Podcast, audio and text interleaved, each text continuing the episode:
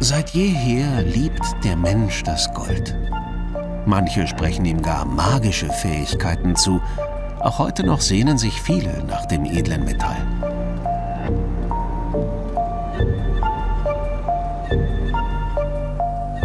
Frage an den Goldexperten Joachim Goldberg, er heißt wirklich so, liegt unsere Gier nach Gold etwa an der German Angst? Wir sind immer ein bisschen besorgt über die Zukunft und wollen diese Zukunft natürlich irgendwo auch unter Kontrolle haben. Vor allen Dingen wollen wir diejenigen Dinge unter Kontrolle behalten, äh, die jetzt nicht von heute auf morgen passieren, sondern die sich eventuell negativ entwickeln können. Die Kontrolle behalten, wenn sich alles negativ entwickelt. So wie zurzeit. Doch als wir Joachim Goldberg treffen, spielt das Virus noch keine große Rolle. Krisenzeiten hin oder her. Ist ein Goldschatz tatsächlich ein gutes Investment? Dieser Frage gehen wir in Frankfurt am Main auf den Grund, der Stadt der Banken und des Goldes. In den Kellern der Bundesbank lagert mehr als die Hälfte des deutschen Goldschatzes, 3400 Tonnen. Denn nicht nur Privatpersonen, auch Staaten investieren in Gold. Wenn Sie als Staat Geld ausgeben, Banknoten ausgeben, da müssen Sie natürlich erst einmal Akzeptanz und Vertrauen schaffen. Und dieses Vertrauen bekommen Sie nur, wenn Sie etwas als Sicherheit, als Hintergrund dagegen stellen, was von allen Menschen, was von möglichst vielen Menschen akzeptiert ist. Und das ist eben Gold gewesen. Noch Ende des 19. Jahrhunderts gilt in Industriestaaten der Goldstandard. Für jede Banknote und Münze, die der Staat in Umlauf bringt, hält er eine gewisse Menge an Gold vor. Außerdem ist der Wechselkurs zwischen Geld und Gold festgeschrieben.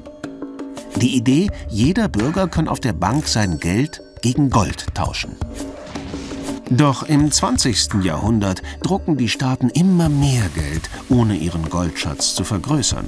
1971 hebt der US-Präsident die Bindung des Dollar an den nationalen Goldschatz komplett auf. Das Ende des Goldstandards besiegelt von Richard Nixon.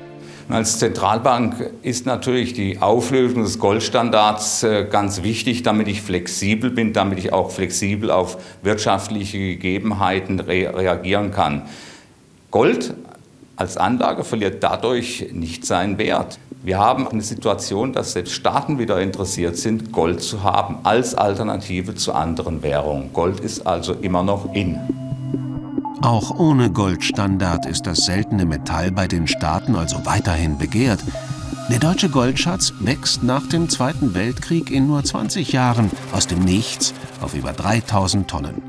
Das deutsche Wirtschaftswunder sorgt für hohe Einnahmen in fremden Währungen. Die tauschen die Bundesbanker in Gold um und lagern einen Großteil bei sicheren Notenbanken, möglichst weit entfernt vom Eisernen Vorhang in New York, London oder Paris. Nach dem Kalten Krieg steht einem Umzug von New York nach Frankfurt nichts im Weg, doch es passiert bis 2012 nichts. Das befeuert Verschwörungstheorien. Es heißt, ein Teil des Goldes sei weg. Die Bundesbank muss handeln und beginnt den größten Goldbarentransport der Welt, absolut geheim. Bei der Ankunft wird das Gold exakt untersucht. Nichts fehlt und alles echt. Damit lagert seit 2017 zum ersten Mal gut die Hälfte des deutschen Goldes in Frankfurt. Für uns heißt das eine Sorge weniger. Es geht um Vorstellbarkeit. Ich möchte mir gerne vorstellen können als Bürger, was hat ein Staat eigentlich erwirtschaftet. Was hat er überhaupt? Hat er nur Buchgeld, was ich mir nicht so gut vorstellen kann? Hat er Bargeld? Da weiß ich nicht, wie viel davon im Umlauf ist. Aber bei Gold, da weiß ich ganz genau, wovon wir sprechen. Und der Erfolg eines Staates, den kann man natürlich in Währungsreserven und Zahlungsbilanzen messen. Aber wenn Gold dabei ist, dann sieht es einfach besser aus. Staaten brauchen also nach wie vor Gold. Aber lohnt sich der Kauf auch als privates Investment? Beim Goldhandel von Mark Eckhard Gramm in Frankfurt kann man online und offline Gold kaufen. Obwohl der Preis seit Monaten steigt, ist die Nachfrage seit der Corona-Krise riesig. Der Zauber des Goldes, zusammen mit viel Bargeld und viel Zukunftsangst, haben in der Vergangenheit immer wieder für solche Bilder gesorgt. Das kommt aufgrund der finanzpolitischen Nachrichten, aufgrund der Wirtschaftsnachrichten, aber auch wie jetzt jüngst eines Virus, der, der die Leute verängstigt. Und das treibt die Leute dazu, dass sie nach Sicherheit streben. Und Sicherheit setzen die Kunden mit Gold gleich. Dazu kommt, Gold funktioniert auch als Schwarzgeld, denn sein Besitz hinterlässt auf Konten keine Spuren. Dass viele sich von ihrem Gold mehr Sicherheit versprechen, hindert sie nicht daran, ihren Schatz zu Hause zu lagern. Ein Drittel der deutschen Goldbesitzer macht das. Ist das eine gute Idee? Von dem Verstecken zwischen der Wäsche oder im Bettkasten halte ich gar nichts. Dagegen, bei einem Bankenschließfach, ja, haben Sie eine Versicherung, Sie können eine Höherversicherung abschließen, sodass die Ware versichert ist. Aber egal, was Sie machen, ist ganz wichtig, dass Sie eben Nachweise über den Besitz überhaupt haben, falls der Versicherungsfall eintritt.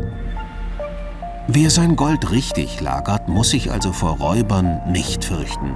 Aber ist das Goldinvestment auch aus wirtschaftlichen Gründen sinnvoll? Was sagt der Fachmann?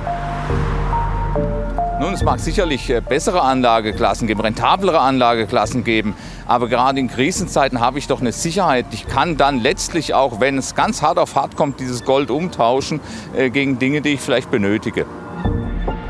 Gold gibt uns also einfach ein gutes Gefühl, vor allem in stürmischen Zeiten.